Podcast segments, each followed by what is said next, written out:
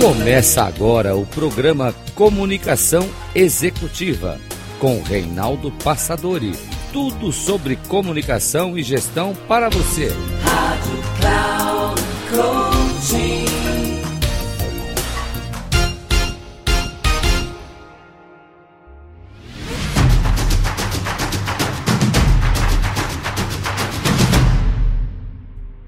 Olá pessoal, bem-vindo a mais um programa Comunicação Executiva. Tudo em comunicação e gestão para você da Rádio Cloud Coaching.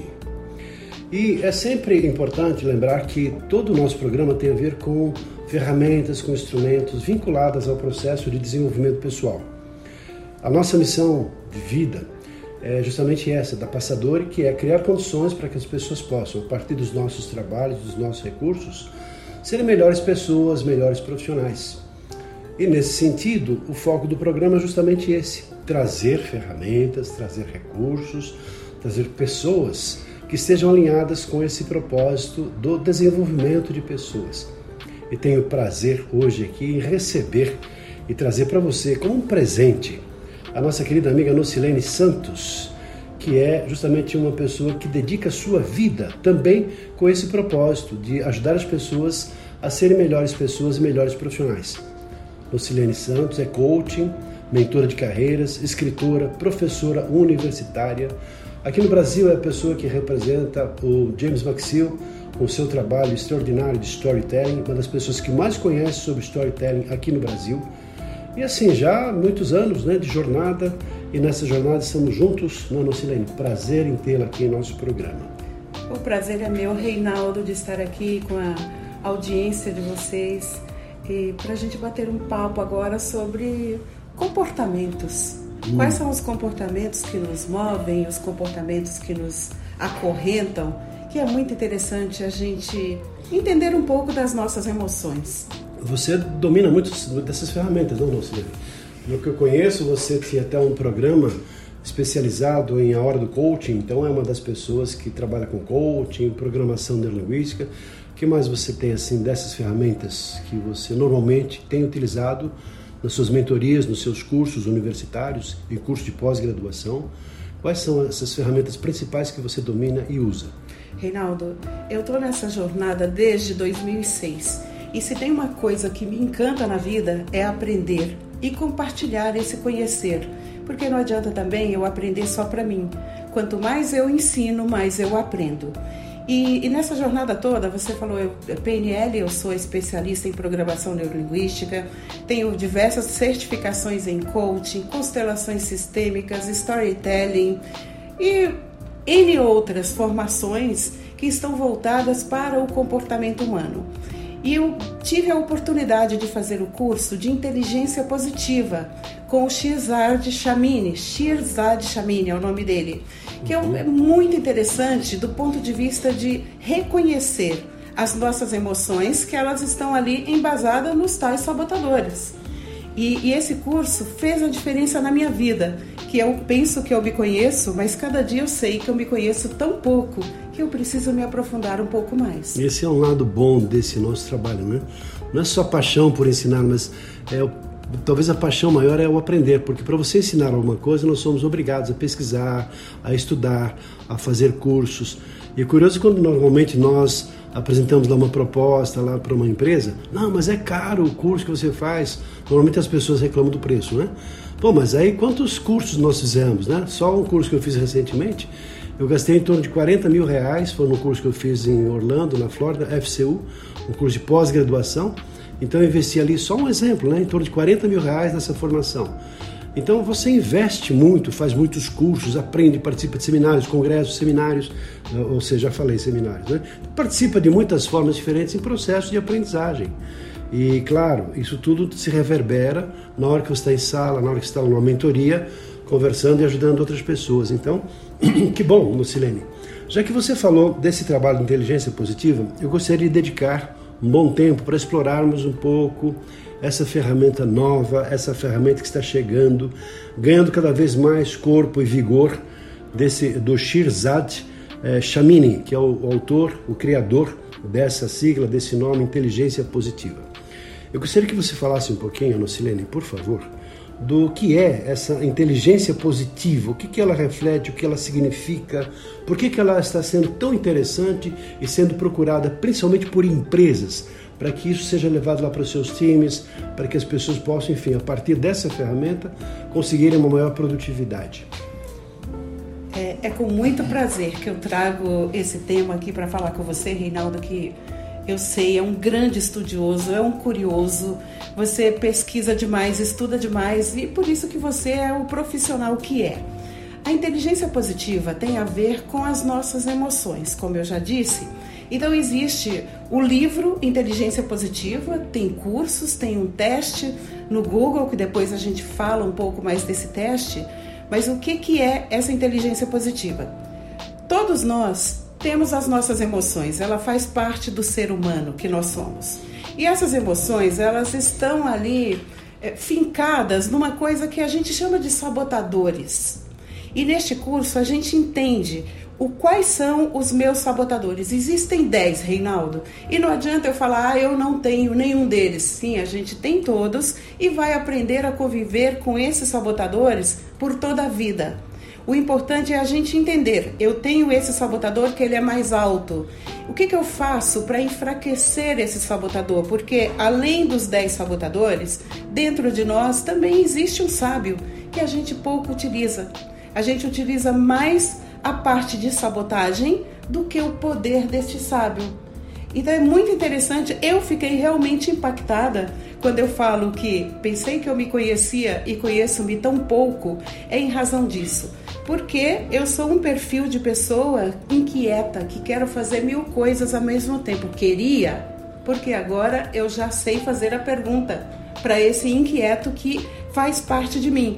O inquieto é um dos sabotadores que ele acha que fazer uma tarefa nova vai dar muito mais satisfação, muito mais realização do que aquela que ele começou e não terminou. Interessante. Significa então, vamos supor que eu identifique lá, vamos pensar nesses são chamados sabotadores, são características que uma pessoa tem. Em função dessas características, ela minimiza a sua capacidade de produtividade. É, seria como se fossem vícios, né? Ou hábitos, alguma coisa negativa, né? Talvez compulsões, alguma coisa que impede que eu, de fato, use, produza ou faça as coisas da melhor maneira possível.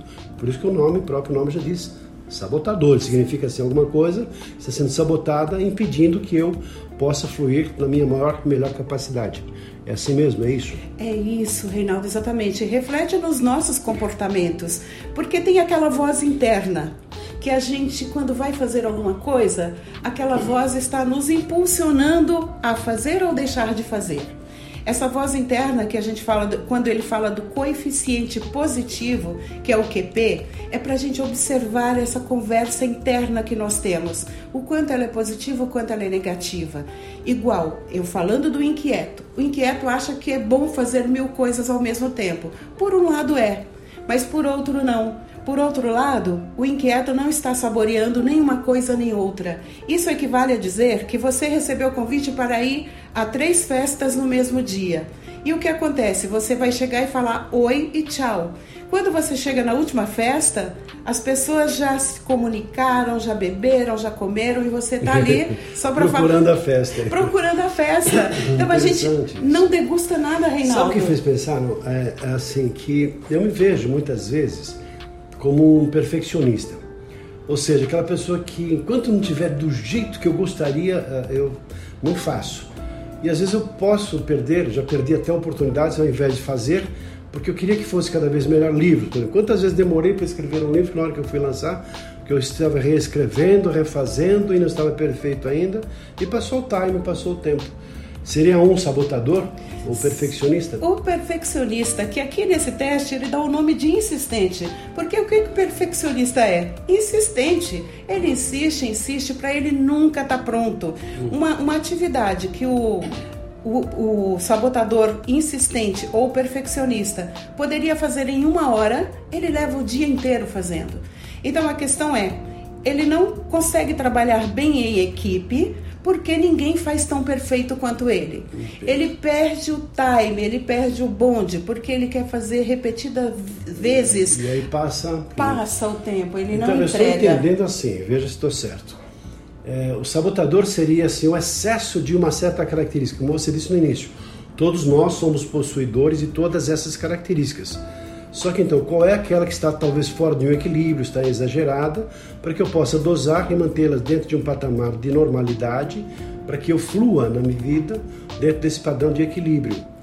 Por exemplo, o perfeccionista é o exagero. Agora, fazer bem feito, estar o bom. Até tem um pensamento que fala assim: o bom é. Como é que é o, o ótimo é inimigo do bom. O ótimo é inimigo do bom. Então, assim, se tá bom, então vamos fazer. Depois nós aperfeiçoamos, depois melhoramos, mas não vou deixar de fazer em função do, do excesso, talvez, desse zelo de fazer a coisa numa perfeição que certamente não vai ser conseguida. E normalmente, Reinaldo, essa pessoa não pede ajuda porque ela é tão perfeccionista que ela tem de fazer uhum, do jeito uhum, dela. Uhum. Então, por isso que tem essa dificuldade de pedir a opinião do outro. E, e por trás disso tem outras coisas. Uhum. Por que, que ele quer entregar tão perfeito? É medo da crítica. Porque o pior sabotador que a gente tem é o crítico interno.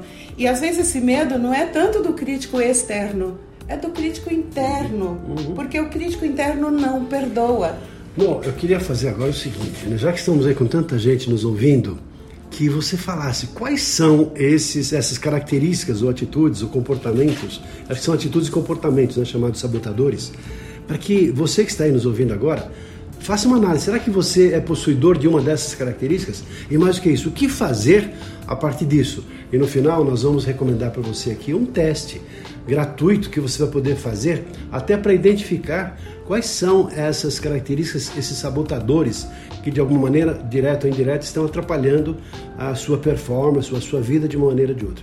Quais são então, Nocilene, por favor, esses sabotadores? Você disse que são 10, não é? São 10. O crítico, vou até começar pelo crítico, que ele é o principal. Fala primeiro cada um deles, assim, tá. todos eles, depois, depois, vamos pegar um pouquinho cada um, só para a pessoa já, quem que estiver anotando aí, aproveita já a oportunidade. Vai saber, já vai se identificar. então, tem o crítico, o insistente, o perfeccion, ou o perfeccionista, que a gente acabou de falar, o prestativo, aquela pessoa que está sempre disposta a fazer tudo por todos, o hiperrealizador, o faz tudo, a vítima, aquela aquela que nunca está satisfeita com o que recebe, o hiperracional, o hipervigilante que vê problema em absolutamente tudo, o inquieto, como eu já disse, o controlador e o esquivo. Uhum. Esses são os 10 sabotadores que a gente tem, que todos nós temos.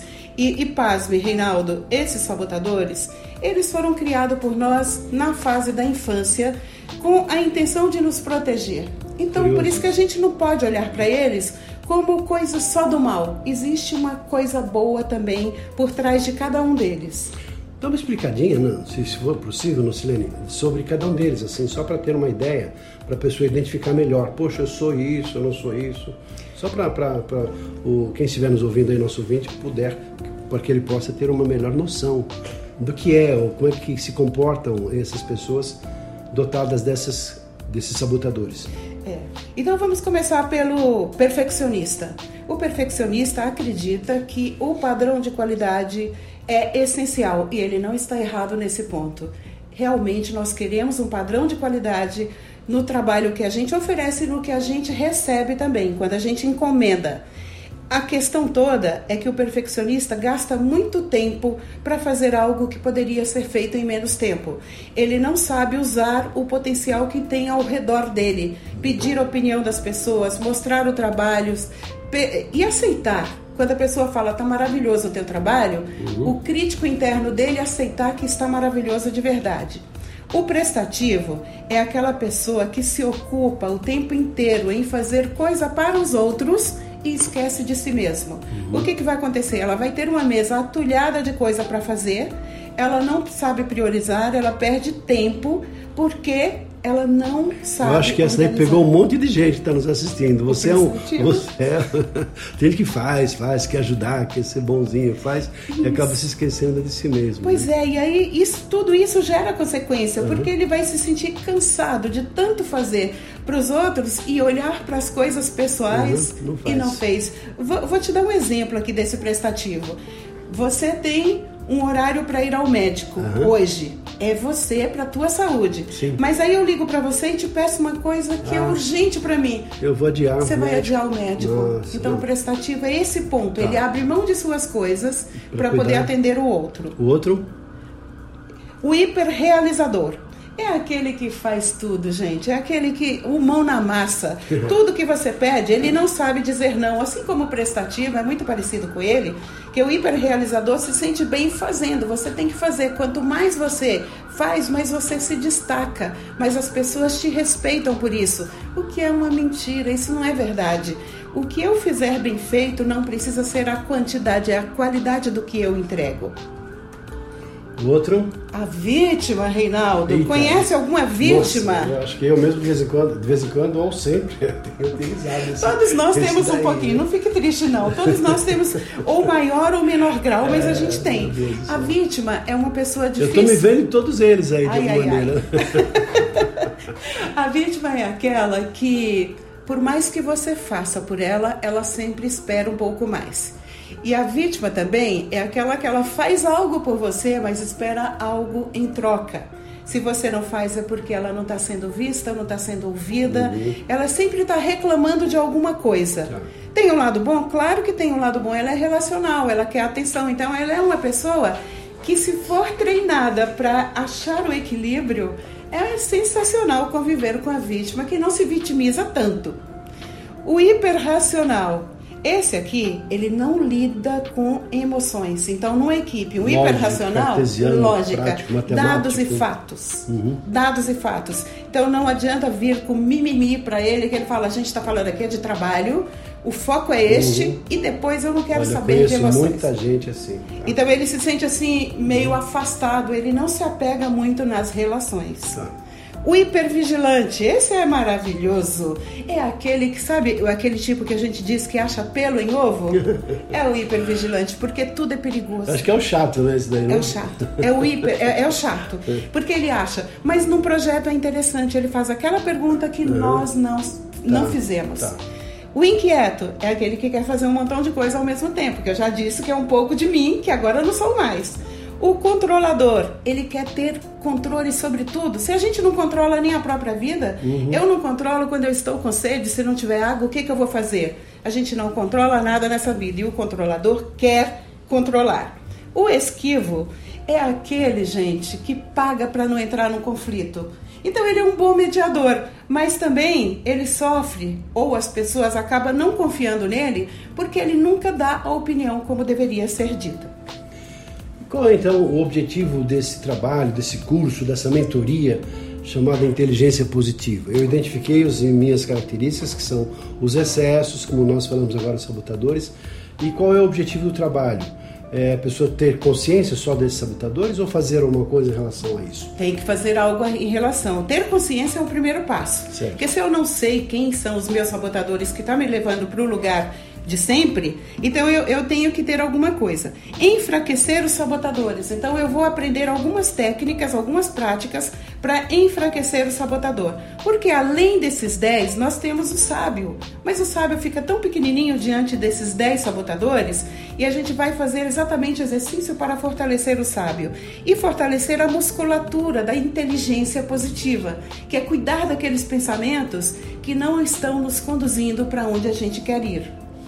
Eu estou entendendo que os sábios seriam assim, aquelas posturas racionais, lógicas e sensíveis para eu utilizar a minha inteligência, a minha criatividade em função de ter justamente esse, essa visão de como é que eu vou atuar de uma maneira melhor, reduzindo os efeitos nos nefastos, negativos do excesso daqueles comportamentos para mantê-los em um, padrão de normalidade.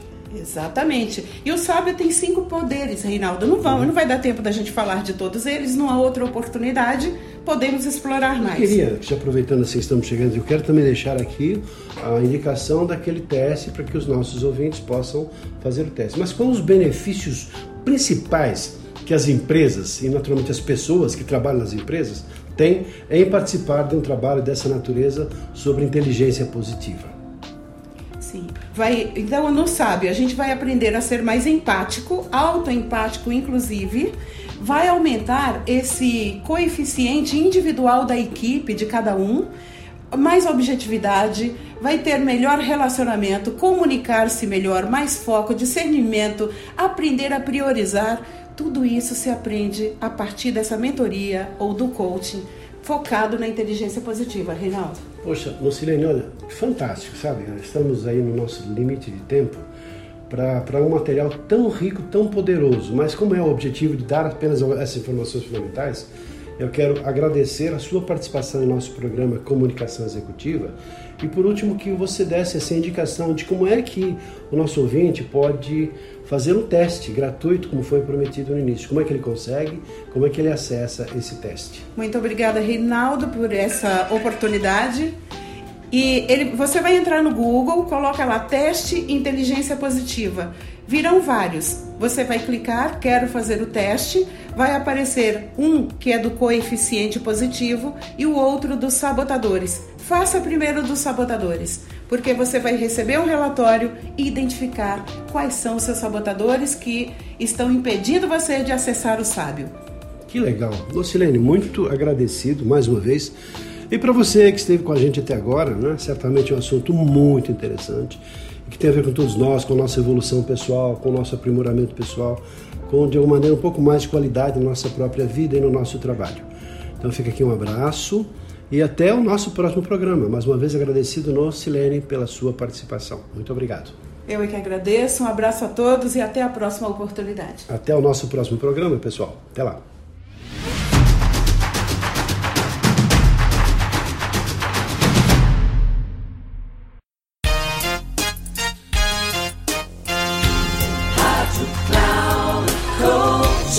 Encerrando por hoje o programa Comunicação Executiva com Reinaldo Passadori. Tudo sobre comunicação e gestão para você. Rádio Cloud Coaching.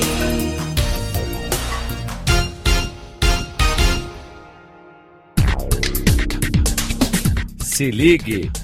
Comunicação Executiva com Reinaldo Passadori sempre às segundas-feiras, às 8 da manhã, com reprise na terça às 12 horas e na quarta às 16 horas, aqui na Rádio Cloud Coaching.